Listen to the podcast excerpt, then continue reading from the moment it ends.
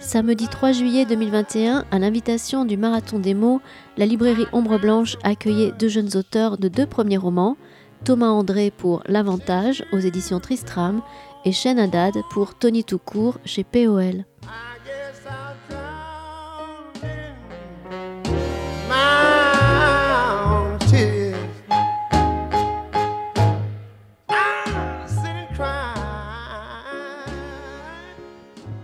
Alors, euh, bonsoir, merci d'être là dans le Ambre Blanche, dans le cadre du Marathon des mots. Euh, nous recevons euh, aujourd'hui, là, maintenant, deux jeunes auteurs de deux premiers romans, publiés aux éditions Tristram pour Thomas André, qui a écrit donc L'Avantage, et chez POL pour Shan Haddad, qui a écrit Tony tout court.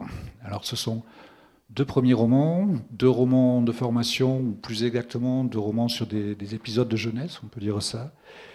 Euh, pour euh, un personnage à 16 ou 17 ans, on ne sait pas. L'autre à 20 ans, on sait.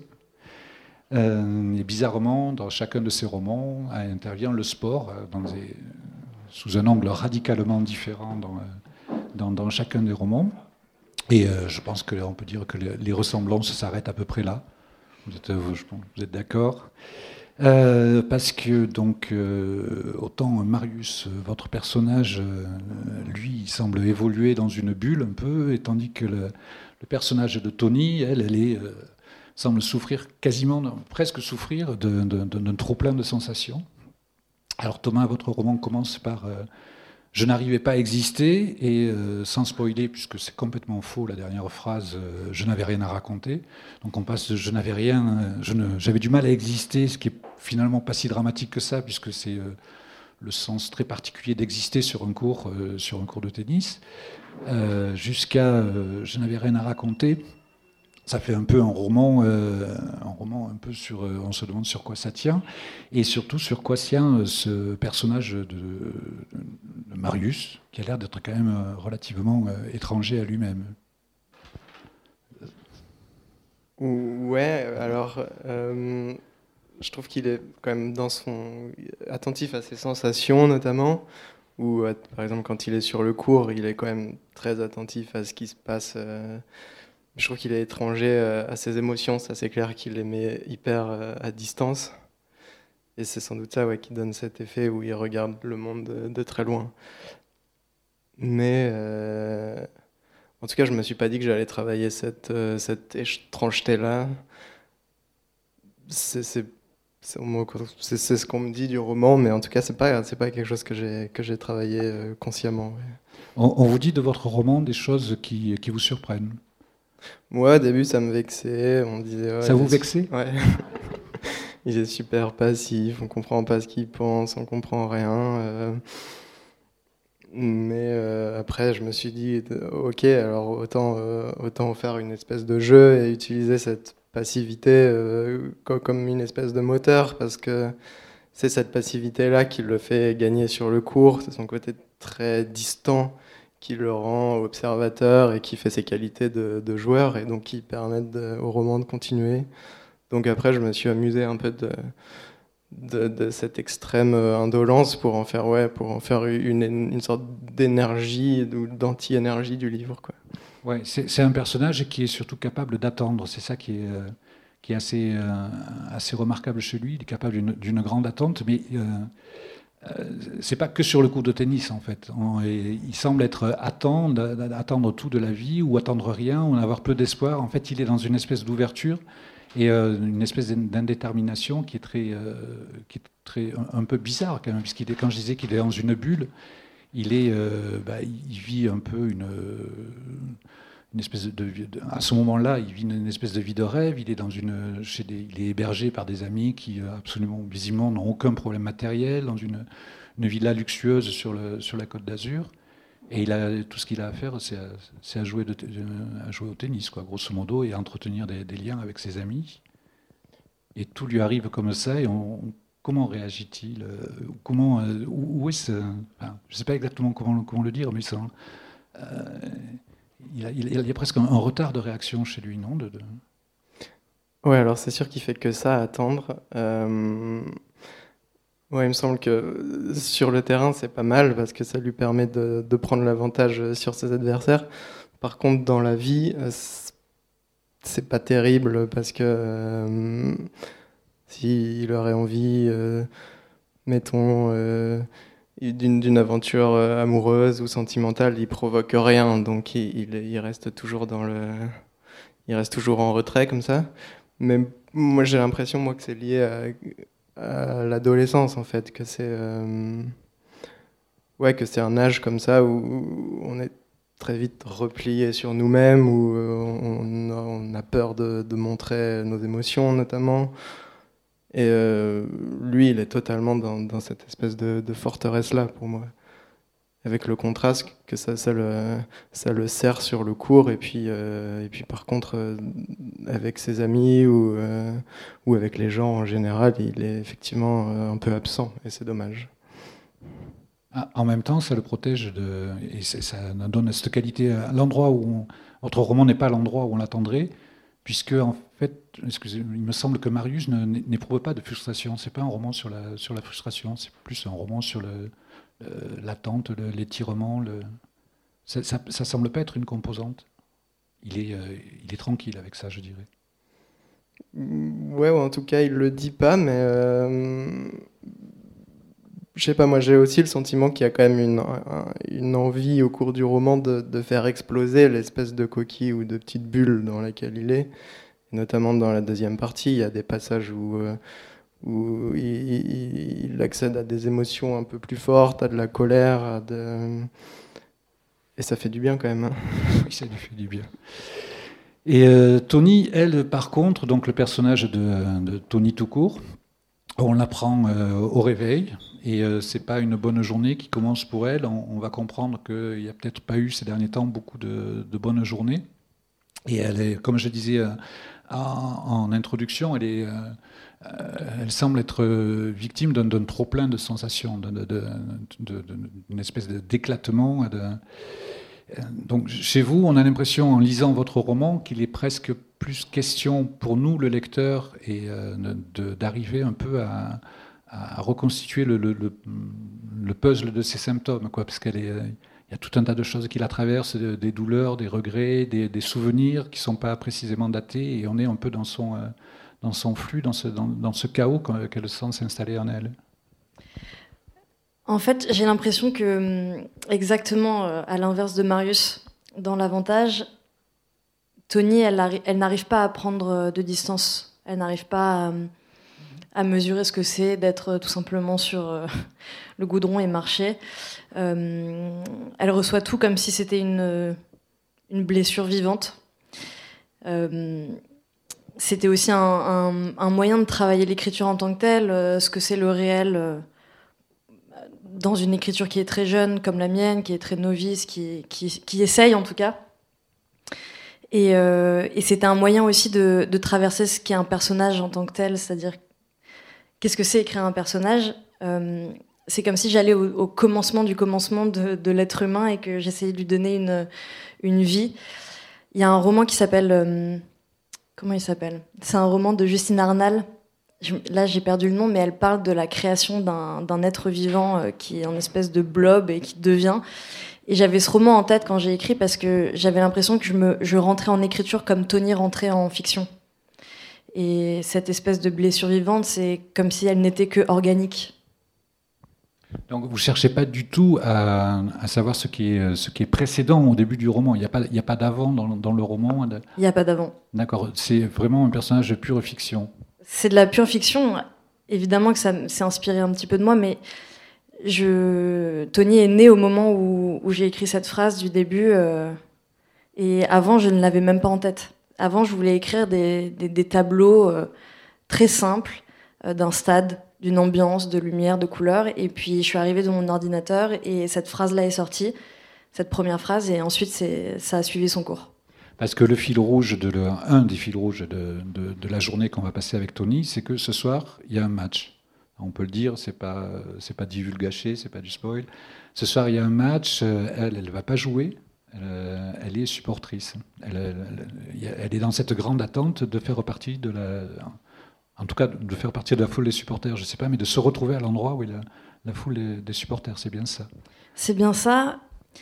Je crois même que le, désir profond de Tony, c'est d'être un supporter comme tous les autres. Elle n'y arrive pas forcément. La, la question n'est pas très très claire dans le texte, mais la question, moi, qui me stimulait en écrivant, c'était est-ce que Tony, à la fin, sera un supporter comme un autre?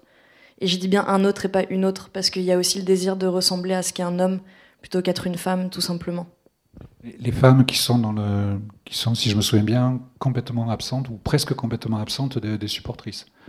Il y, en a, il y en a une qui est citée, je crois. Il y en a une à la fin, mais voilà, elle a, enfin, je sais pas si je dévoile quoi que ce soit, mais effectivement, il y a une supportrice. Euh, et c'est à cet endroit-là où elle trouve une sorte de liberté, il me semble. Et euh, vous parliez de, fragments, de morceaux que vous auriez aimé agencer, mais qui finalement se sont. Euh,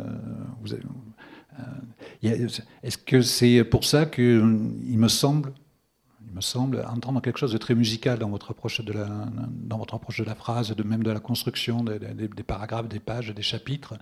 Bon, il c'est, placé sous le signe de la musique, puisqu'elle se réveille en écoutant un, le morceau de Lou Reed, Sweet Jane. Mais euh, euh, il, me semble qu'il y a vraiment quelque chose qui, vous a traversé. Alors, est-ce que vous écoutez beaucoup de musique? Parce qu'il y a comme des refrains, dans le, il y a comme des, un travail presque de, oui, de, pop song. Oui, j'écris dans un total silence. Si je si j'ai pas si j'ai pas de silence, je peux pas écrire. Si je suis pas chez moi, je peux pas écrire.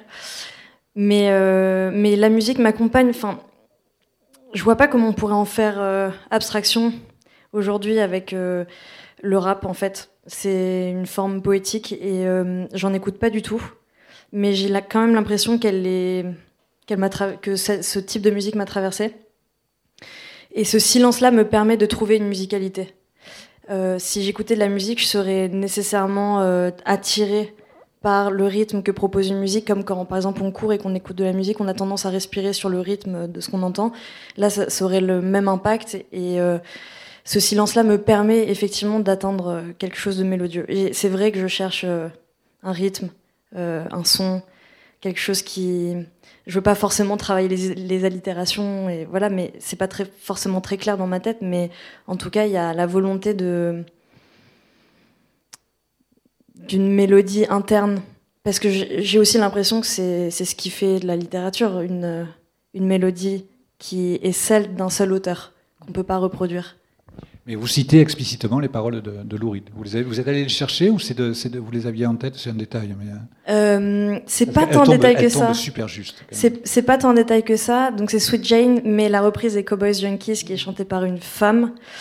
Euh, en fait c'est une, musique que j'écoute depuis que je suis petite. Et la musique que j'écoute aujourd'hui, c'est la musique que j'ai toujours écoutée plus jeune. J'arrive pas à me renouveler. Euh, et c'est de la musique d'un autre temps. C'est beaucoup de rock. Et effectivement, euh, Sweet Jane, euh, elle est restée, je pense aussi parce que Jane, c'est proche de mon prénom, Shan, et qu'on m'a beaucoup appelé Shane, et que du coup, j'ai fait un mélange. Enfin, c'est inconscient tout ça, je vous dis tout ça comme ça, ça sort tout seul. Mais oui, c'est possible que ça soit resté en moi. Euh, J'y connais pas énormément au tennis. Le tennis euh, irrigue beaucoup le, livre quand même. Les, et pour moi, par contre, bah, quand j'étais jeune, je regardais les matchs de tennis, ce que j'ai arrêté de faire. Mais euh, il me semble qu'il y a dans ce sport une dramaturgie qui est vraiment très, euh, très, très particulière. Alors, vous, décrivez très bien dans, le, dans le roman comment à chaque fois qu'il affronte un adversaire, je pense que vous dites qu'il est question de le travailler. Marius dit qu'il euh, qu'il doit le travailler, qu'il regrette de ne pas l'avoir travaillé, qu'il le travaille bien, etc. Il est toujours là. Et il y a, quelque chose d'un peu inexorable dans le tennis, souvent. Euh, en tout cas, il y a de présence c'est une tension qui monte, qui s'installe, qui est. Je pense que Marius c'est peut-être plus un joueur de fond de cours. Arrêtez-moi si si je dis une bêtise. Et il euh, y, a plein de choses de, la, cette dramaturgie qui, pour moi, est un peu opaque du tennis, avec donc la tension, mais aussi des, phases de résolution très brusques, ou au contraire des, euh, euh, des, coups de génie, des, choses comme ça, qui, se retrouvent dans, votre roman. Est-ce que c'est est -ce c'est vrai ou pas? Est-ce que vous avez eu été vous-même vous, pratiquez le tennis un peu? Vous êtes oui, mais pas très bien en l'occurrence. Mais bah oui, en fait, chaque match, de toute façon, c'est comme une petite histoire et c'est pas très important de pas bien connaître euh, le tennis ou n'importe quel autre sport parce que finalement, il y a quand même. C'est évident qu'il y a des émotions, c'est évident qu'on on comprend ce que ressentent les joueurs, on comprend que les moments forts, on comprend les moments euh, d'accalmie. Et, et clairement, le tennis permettait de faire ça dans le roman. Après, il y avait aussi l'écueil euh, du fait que c'est très répétitif aussi le tennis. Peut-être aussi pour ça, c'est un peu chiant parfois parce que c'est toujours pareil. Je veux dire, il y a un point et puis ensuite c'est un jeu, un set, puis ça recommence. Euh, on est pris un peu dans cette, dans cette spirale-là. Donc ouais, pour moi, euh, c'était à la fois très agréable de, pouvoir raconter des... Il y a, mettons, sept matchs dans le livre, et c'est sept mini-histoires euh, différentes les unes des autres, avec peut-être une morale différente ou des, rebondissements différents.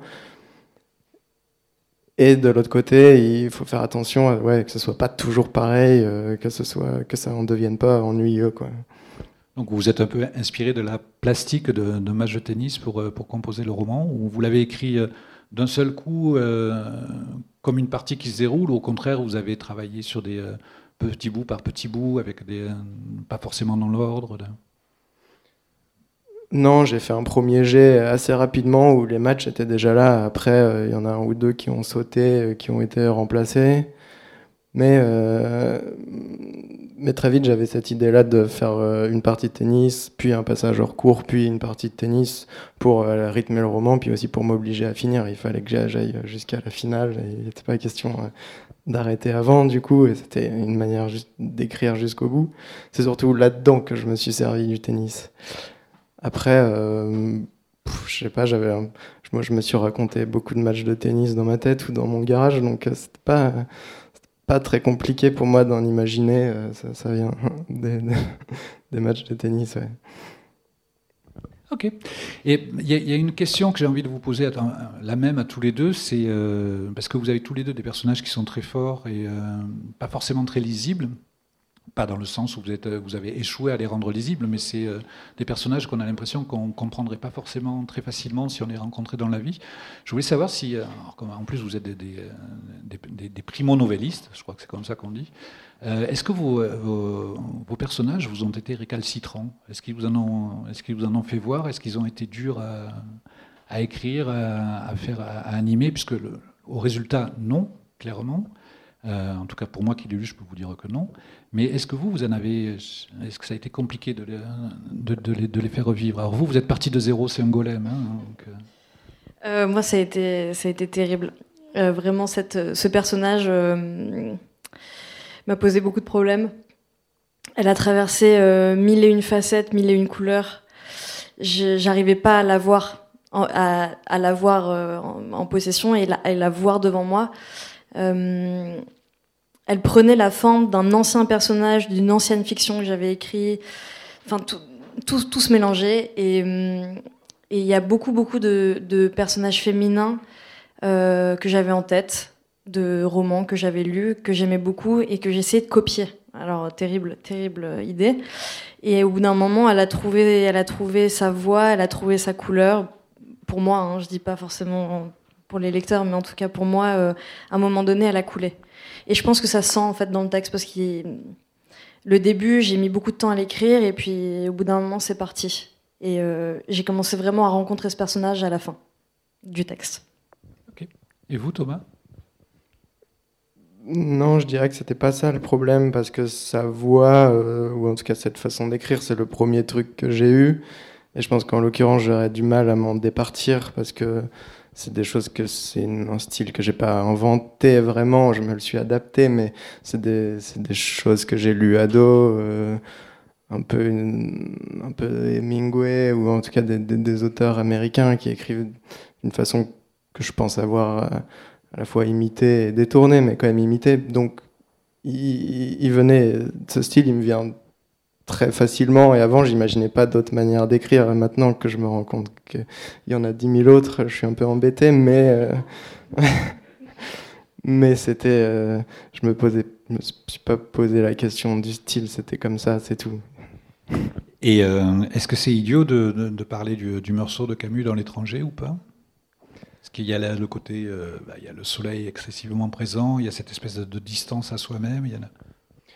Euh, j'y pensais pas consciemment, mais en fait oui, parce que c'est un livre que j'ai lu ado euh, à l'âge de, Marius et qui, qui m'a beaucoup frappé pour un peu des questions dont on parlait au début, c'est-à-dire que je l'avais lu pour le lycée et puis tout le monde disait euh, qu'il était, que c'était incompréhensible, comment il agissait, que comment et moi j'avais vraiment l'impression qu'il agissait de façon parfaitement intelligible. Donc donc, euh, je pense qu'il y, y a une vraie réminiscence de ça. Et euh, une autre chose aussi, c'est que, alors, encore une fois, je ne suis pas joueur de tennis, mais euh, je suis même un très mauvais spectateur de tennis déjà. Mais il me semble, arrêtez-moi si je dis une bêtise, que Marius a dû. il n'est pas très bon pour s'évaluer. Euh, il, me semble qu'il n'arrête pas de dire qu'il est mauvais, qu'il s'en sort pas, que c'est nul, que c'est euh, euh, qu'il va se laisser battre et puis comme ça on n'en parle plus. Et en fait, alors c'est vous qui l'avez dit, moi je l'aurais pas fait, mais il va gagner tous ses matchs petit à petit, quoi, sauf le. Et il y, a cette espèce de, de mépris qu'il a pour le, enfin, pas exactement du mépris, mais vous voyez, il n'est est pas très pertinent sur lui-même. Voilà. Même comme joueur de tennis, à l'endroit où on l'attend le plus, à 16 ans, c'est normal qu'on ne soit pas complètement déterminé par rapport aux autres. Mais sur ses capacités de, joueur de tennis, il n'a pas l'air d'être d'être si pertinent que ça. Non, je crois que c'est vraiment une feinte. Je pense qu'il sait parfaitement euh, ses qualités, mais qu'il ne le dira pas parce qu'il a compris qu'il valait mieux laisser dans l'ombre euh, ce qu'il savait faire. Euh, je pense que son avantage euh, ouais, consiste justement euh, aussi dans ce personnage de type qui va arriver complètement à la masse, qui va avoir l'air d'être mauvais. Mais non, je dirais que un peu comme moi, j'étais très sûr qu'il faille écrire comme ça parce que euh, pour moi, il n'y avait pas d'autre façon d'écrire. Lui, il est, je pense, extrêmement sûr de, de la façon dont il doit jouer pour gagner. Après, il, ne le dit pas justement parce qu'à partir du moment où on dit euh, je suis bon, je vais gagner, et eh ben, euh, ça rajoute une, pression supplémentaire et on se ridiculise euh, si on ne gagne pas. Et du coup, il nous gruge, nous, le lecteur. Puisqu'il n'arrête pas, même à nous, qu'il fasse, fasse, qu'il fasse croire à son adversaire qu'il n'est pas si bon que ça, qu'il va se ramasser, qu'il en a marre, tout, c'est une chose. Mais il nous le dit à nous, c'est à nous qu'il le raconte. Il nous trompe. Donc, en fait, c'est. Euh, l'art du roman, c'est votre art du roman, c'est de nous tromper, c'est de nous raconter des, euh, de nous raconter des bêtises. Quoi. Bah, J'aime bien quand les enjeux sont cachés. Et bah, regardez, par exemple, il dit pas du tout qu'il est attiré par Alice, alors que quand même ça se voit un petit peu. Ou il va, par exemple, avant qu'il joue contre Cédric, il prévient pas le lecteur, alors que j'imagine qu'un narrateur un peu plus honnête euh, l'aurait prévenu pour donner un peu sens aux scènes qui se déroulent avant. Et donc non, non, je pense qu'il est assez pervers sur ce genre de truc. Ouais. Il est carrément pervers. Oh, un peu. un peu pervers. Et euh, vous, est-ce que, est que vous diriez que Tony est perverse? Elle semble pas. Elle, elle semble, elle est vraiment au ras de ses sensations. Elle est, euh, elle est dotée d'un. Euh, vous l'avez dotée d'un discours intérieur très très fort, d'un flux intérieur très très fort. Et c'est même assez surprenant de voir à quel point vous pouvez décrire d'une manière très intense ce qu'elle vit et euh, sauter euh, quasiment dans la même phrase. vous avez également un sens du décor qui est, formidable. Vous arrivez à tracer une rue, un, parc, un bout de parc, un, tunnel en, trois phrases et c'est extrêmement, extrêmement, présent. Il y a un auteur qui s'appelle Denis Belloc. Qui m'a beaucoup aidé dans, dans la description des décors et justement la non-description en fait parce que euh, c'est un auteur qui en deux phrases euh, a tout dit d'un texte, de son texte, de, son histoire et il m'a appris ce que c'était le dépouillement sans euh, créer une écriture blanche. Voilà, que j'ai trouvé très intéressant et que je partage là parce que je pense que c'est un auteur que beaucoup de gens doivent lire. Et ça, je me demandais, je me demandais quelle était la place de la description dans un roman contemporain. Je me suis demandé si c'était ça qui faisait euh, l'intensité d'un texte ou pas, la description d'un décor. Voilà. Et vous m'aviez demandé si elle était perverse, Tony, juste avant, non? Euh, J'ai plutôt l'impression que c'est la narratrice, en l'occurrence, moi, qui est perverse avec mon propre personnage. Euh, et Tony, elle est... beaucoup de gens m'ont dit qu'elle était schizophrène. Voilà. Elle est bizarre. Vous vous sentez euh, atteinte du sadisme de l'auteur qui fait arriver des pires emmerdes à son, à son personnage? Mais franchement, je crois pas qu'il y ait de romancier qui ne le soit pas. Parce que c'est aussi un jeu d'écrire. C'est très dur de le sentir et de le percevoir, mais au bout d'un moment, euh, je sais pas ce que tu en penses, Thomas, mais moi je trouve ça, euh, je trouve qu'il y a quelque chose de jubilant, et s'il n'y avait pas ça, ça serait vraiment une. Déjà, c'est une épreuve, et s'il n'y avait pas ça, ça serait d'autant plus épuisant. Vous avez fait volontairement du mal à Marius Vous l'avez, vous l'avez jeté dans les ronces? Non, non, j'étais trop en empathie avec lui, le pauvre, pour lui faire trop de mal. Mais effectivement, je me rends compte qu'il y a des mille endroits où euh, on pourrait aller pour jouer euh, énormément avec les personnages et qu'il n'y a aucune limite à ça. Moi, je m'étais quand même fixé des limites très très claires euh, qui sont celles du terrain de tennis et et je ne suis pas vraiment allé explorer euh, ce que j'aurais pu lui faire subir. Euh, il lui arrive pas grand-chose de, terrible. Hein. Ça va Non, non, non. Une cuite ou deux. Euh. Ouais, ça, oui, ça, il faut bien. Et en, fait, le, c'est, vos romans à tous les deux, finalement, se passent. bon, c'est, c'est pas très, pas très original ce que je vais dire, mais vos, vos, romans se passent à la rencontre de votre personnage avec ceux qui l'entourent. Alors, Tony, elle n'arrête pas de se cogner dans le décor. Euh, dans, ces rues que vous décrivez, tout ça. Et vous, euh, à l'endroit où se devrait, enfin, le, roman se passe à l'endroit où devrait se situer la rencontre de, Marius avec euh, avec les gens, avec bah, avec les femmes, avec les avec les étrangers. Il se fait il se fait adopter sans le vouloir, il en joue, il est donc c'est quelque chose qui qui vous a qui vous a qui vous a travaillé cette histoire de, de, de votre personnage par rapport au reste? Par rapport au reste des personnages, pardon. Euh, lui tout seul contre le monde, voilà, c'est ça que je voulais dire. Oui, c'est pour ça que j'aime bien le mot adversaire qui revient, parce que comme il a un rapport euh, très belliqueux au monde, finalement, il transforme euh, tout le monde en adversaire. Sur le cours, ça va, et hors du cours, ça marche moins bien. Et effectivement, il, il, y a un truc où il y a l'air des gens qui ont l'air de bien l'aimer. La, la, la, la, juge arbitre du tournoi ou un spectateur qui, se, qui a l'air de se prendre d'affection pour lui. Mais il s'en méfie énormément de ça. Mais c'est pas pour ça qu'il ouais, il s'en méfie. Euh, et, j'espère pour lui euh, qu'il va arriver à sortir de ça, mais ça se passe pas euh, totalement dans le roman, ça c'est sûr. Il y a peut-être chez lui un refus d'assumer ses sensations. Vous disiez du jeu, du jeu érotique qu'il y avait. Alors Alice, c'est son c'est la, la sœur de, son ami. Oui. Euh, y a, on a quand même l'impression qu'il refuse complètement quoi, de, se prêter au jeu avec elle. Tout en, euh, et donc je me demande s'il n'y a pas chez lui un refus de, la sensualité d'une manière un peu, un peu globale, même si finalement on s'apercevra que non. Mais il est quand même très, très, en, euh, très en décalage avec ses sensations. Alors moi je le trouve vraiment attentif à ses sensations, au contraire, c'est-à-dire que sur un cours de tennis, il est capable de remarquer un insecte où il est remarqué de il est capable de se focaliser sur la texture de la terre battue ou sur euh, ou sur la, je sais pas un, nuage qui passe. Et donc je le, je le, sens au contraire très focalisé sur euh, ses sensations et j'ai l'impression que ce dont il a peur c'est de ses émotions plutôt. Et effectivement il il, euh, fait, pas ce, pas en avant vers l'autre, il reste constamment dans, l'ambiguïté. Ouais. Et ça, ça crée une espèce de tension narrative, puisque on voudrait bien qu'il se passe quelque chose et il finit, et puis il se passe jamais rien.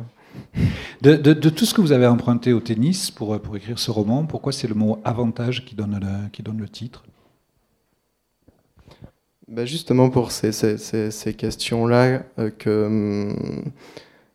que, ce rapport au monde euh, passif ou indolent ou nonchalant, euh, c'est un grand avantage sur le cours parce qu'on dit tout le temps qu'un sportif ne doit pas se laisser parasiter par ses émotions, qu'il doit se fermer à ses émotions. Mais cet avantage sur le cours, ouais, il me semble qu'il le paye, euh, qu'il le paye dans la vie tous les jours par un, par un, espèce de, non-être au monde, quoi. Donc, ouais, pour moi, il y a ce double jeu d'avantages, désavantages, quoi. J'ai l'impression, Chan, que euh, vous avez euh, volontairement refusé euh, d'expliquer certaines choses. vous avez laissé vraiment de, très gros pans d'ombre dans, les déterminations de votre personnage de, Tony, des, choses qui restent pas uniquement des déterminations. Je pense qu'il y, y, a un bleu dont l'origine est inexpliquée, il me semble. Si Un bleu? Un bleu, elle a un bleu sur le bras. Ah, vous dites pas je, là, je sais plus. D'accord. Mais euh, c'est pour, pourquoi finalement? Bon, Je suis à peu près sûr qu'il y a beaucoup de trous dans ce dans ce qu'on suppose chez Tony et dont qui ne sera jamais expliqué. Et pourquoi vous, pourquoi ce blanc qui reste, ce blanc et ce bleu? Alors ça, c'est une très bonne question. Euh, je veux pas tout expliquer. Je peux pas en fait, parce que en fait, je, pense que il faut prendre en compte que c'est un premier texte et qu'il y a une tentative, il y a un essai de, de créer quelque chose. Et j'ai laissé dans le texte, je sais pas si c'est vrai ce que je veux dire, mais je crois que j'ai laissé dans le texte aussi des trous qui représentaient mes incapacités à répondre à des questions euh, que je me posais sur ce que c'était la littérature, sur ce que c'était ce personnage, sur ce que c'était une fiction. Et, je voulais surtout ne pas définir le personnage, c'est-à-dire le cadrer, l'encadrer, l'enfermer. Parce que les plus beaux personnages que j'ai en tête, c'est ceux que je ne comprends pas complètement. Et ça vient de, de, tout, de tout un héritage aussi euh, littéraire, culturel. Et il y a autre chose euh, qui est en fait très important, c'est que ce personnage principal, c'est une femme. Et que j'ai lu peu de personnages principaux étant femmes dans ma jeunesse en fait euh, à l'école et hum, elle n'est pas finie. Tony n'est pas finie.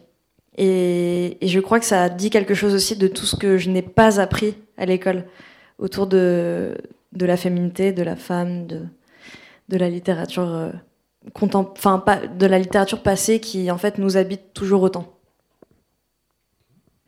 Vous êtes euh, non non mais je, je prends je prends. Vous êtes tous les deux des, euh, vous avez tous les deux des, euh, donc euh, encore une fois des primo-novellistes, mais la caractéristique qui n'aurait pas pu arriver il y a ne serait-ce que quelques années, c'est que tous les deux, vous êtes des, écrivains qui avaient appris à, écrire dans le cadre de diplômes d'écriture narrative, d'écriture de, création littéraire. Euh, comment, comment vous le vivez? Euh, Est-ce que vous avez euh, conscience de, cet écart que ça peut causer avec les, écrivains d'autres générations qui ne sont pas quelque chose d'assez nouveau dans l'édition française, d'avoir autant de. Vous, deux, par exemple, d'avoir, ne serait-ce que sur le, même plateau, le même jour, deux personnes qui sont passées par des. Alors, vous, nous direz lesquelles Par des, des formations en écriture narrative. Comment, comment vous le sentez cette, Comment vous le sentez? Thomas euh, c'est génial. c'est des super en tout cas, moi, j'étais au master de création littéraire du Havre, qui était couplé avec euh, une école d'art. Ce qui est aussi, c'est assez différent des autres masters euh, parce que du coup, on a une formation, enfin, on a une approche esthétique et spatiale du texte parce qu'on a des gens avec nous qui travaillent sur vraiment le, livre-objet. Donc ça, c'était déjà euh, très instructif. Et c'est intéressant parce que je, le répète toujours que ce n'est pas un formatage. Voilà, c'est l'élément le, plus important de ces masters, en tout cas de celui du Havre. On, ne nous demande pas de suivre une piste prédéfinie avec des règles, des codes. On n'a aucun fascicule, on n'a aucun polycopier. C'est euh, le travail sur ces deux ans, ça a été un travail de s'écouter. Apprendre à s'écouter, apprendre à trouver son rythme, apprendre à trouver son espace. Moi, j'ai découvert dans ce master-là que j'avais besoin de silence pour écrire. Je savais pas avant. Et hum, mon écriture a changé à partir du moment où je suis passée des cafés à mon appartement. Hum, c'est très prosaïque, mais c'est vrai. Et les gens qui m'ont accompagné, c'était des écrivains qui m'ont juste témoigné de ce que c'était d'écrire, de la difficulté, euh, de la jubilation, euh, de la peur, de la crainte, euh, des recherches. On nous a appris à, nous poser des questions et pas à y répondre. Voilà. Et je trouve que c'est c'est un, un, moyen de, c'est un espace où on nous donne du temps. Et c'est compliqué aujourd'hui de, de trouver un espace qui nous donne du temps, de donner de la valeur au temps. Ouais, moi je me sentais, moi je me sens aussi un peu héritier de ces trucs où euh, un écrivain ça écrit dans sa chambre de bonne tout seul et euh, et c'est tout.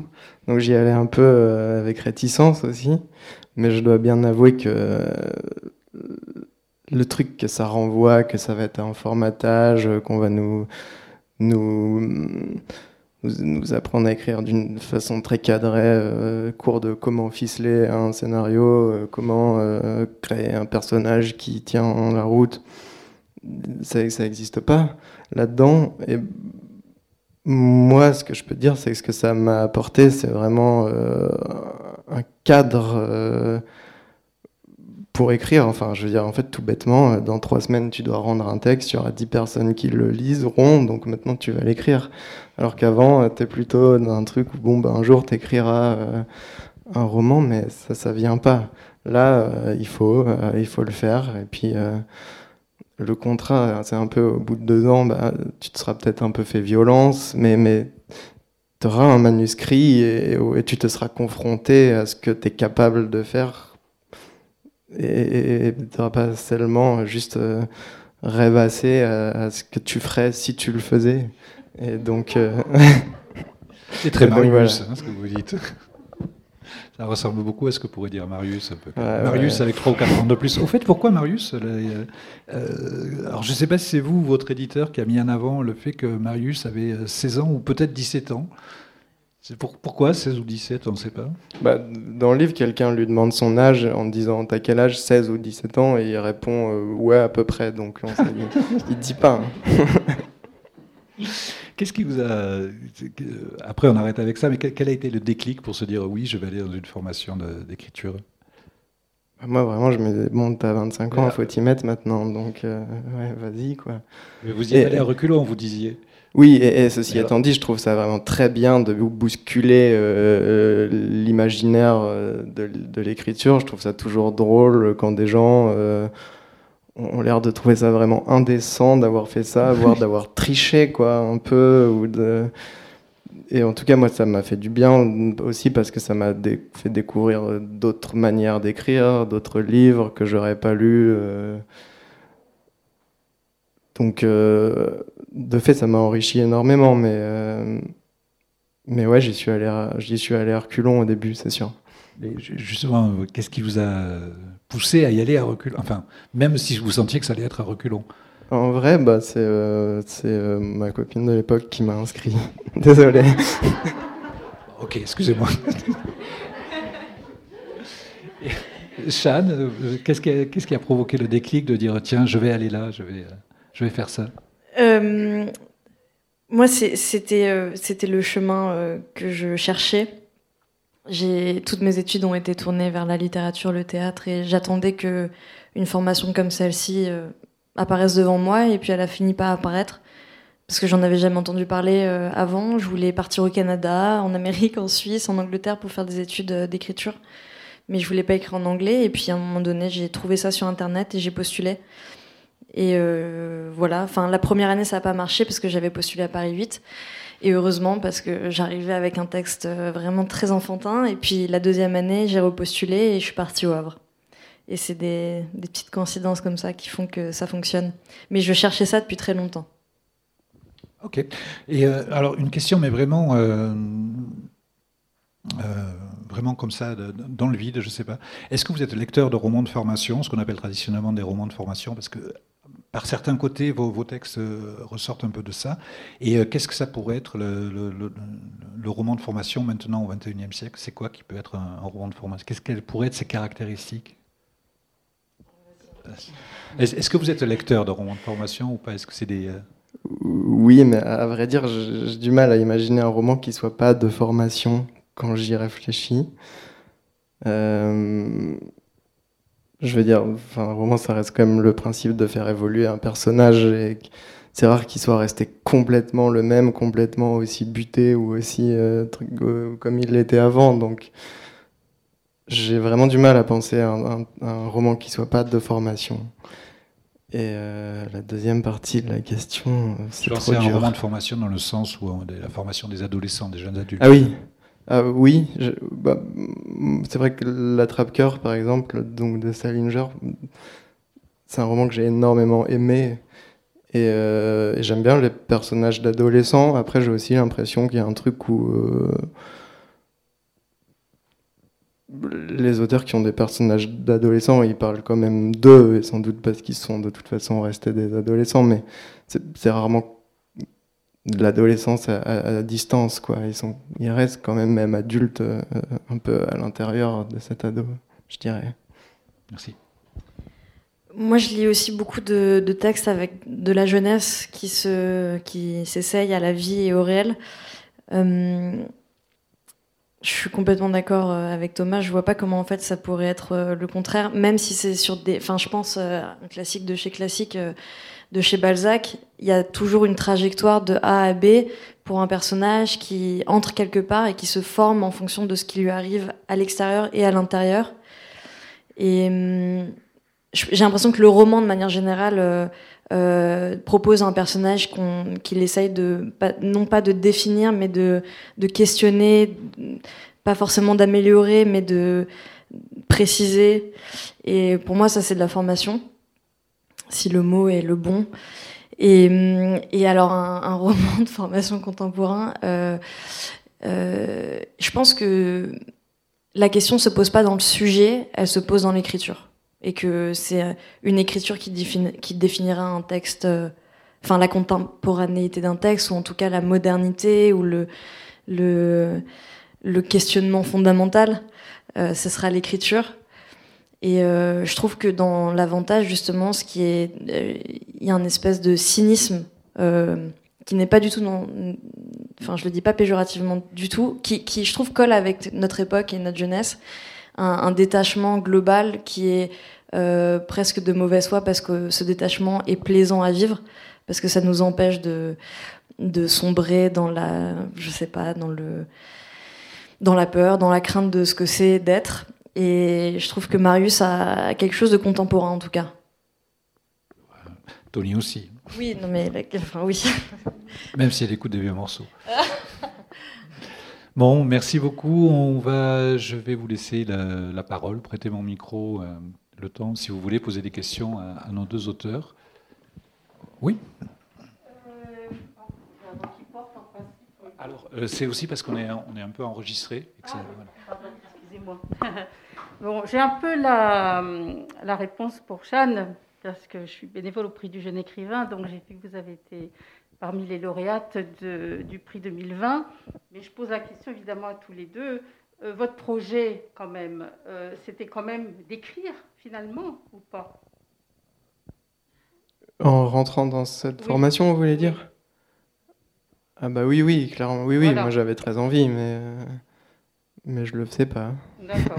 Oui, parce que je me souviens d'un lauréat du, du prix du jeune écrivain, je ne sais plus quelle année. Et quand un élève lui a posé la question en disant Bon, bah, maintenant vous allez continuer à écrire, et il avait dit surtout pas. Donc. Euh, non, moi je, continuerai à écrire euh, malgré tout ce que ça, ça fait. Euh, enfin, malgré la douleur que ça peut apporter aussi, mais je n'ai jamais quitté cette idée. J'ai grandi avec et je je, je vais pas m'en défaire. Qui a envie de poser une question? Est-ce que quelqu'un a envie de poser une question? De la Côte d'Azur. Euh, vous avez choisi la Côte d'Azur comme cadre, quelles sont les raisons? Ah. Bah, il y, y, a des réminiscences littéraires de, de, de, Hemingway ou de Fitzgerald, sans doute. Et il y a le fait que, comme j'y allais moi-même enfant, il y a plein de, de sensations de, qui, me, qui me reviennent très vite. Donc les, deux se mêlant, c'était assez évident que ce serait sur la Côte d'Azur.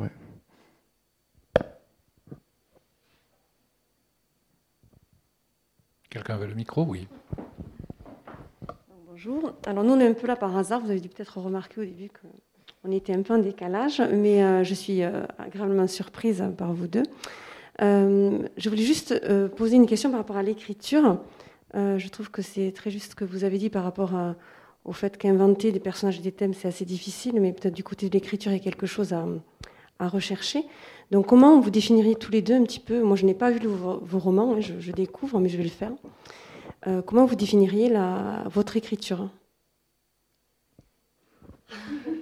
Simplement, mais puisque, pour qu'on ait un avant-goût, pour que ça me donne envie de les lire. Euh, mon écriture, elle est... Hum, Thomas, tu veux... je peux répondre avant. Euh, je pense qu'il y a serré. C'est une écriture serrée. qui, qui euh, pose question pour les gens.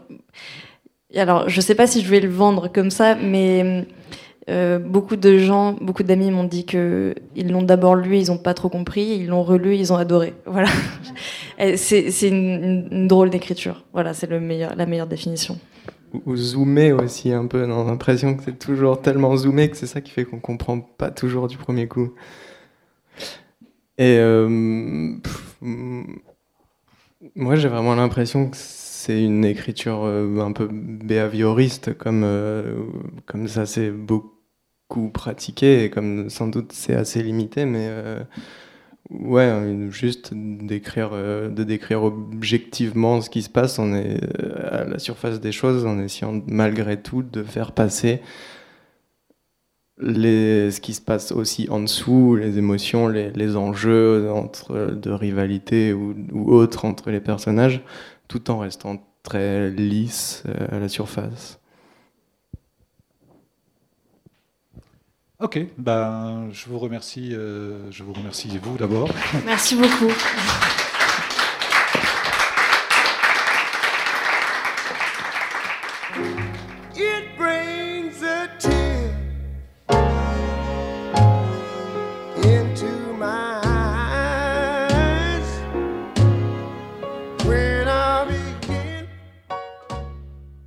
Vous avez pu écouter à l'instant Haddad et Thomas André, auteurs respectivement de Tony Toucourt aux éditions POL et de L'Avantage chez Tristram, à la librairie Ombre Blanche, samedi 3 juillet 2021, lors du Marathon des mots, rencontre réalisée et mise en onde par Radio Radio.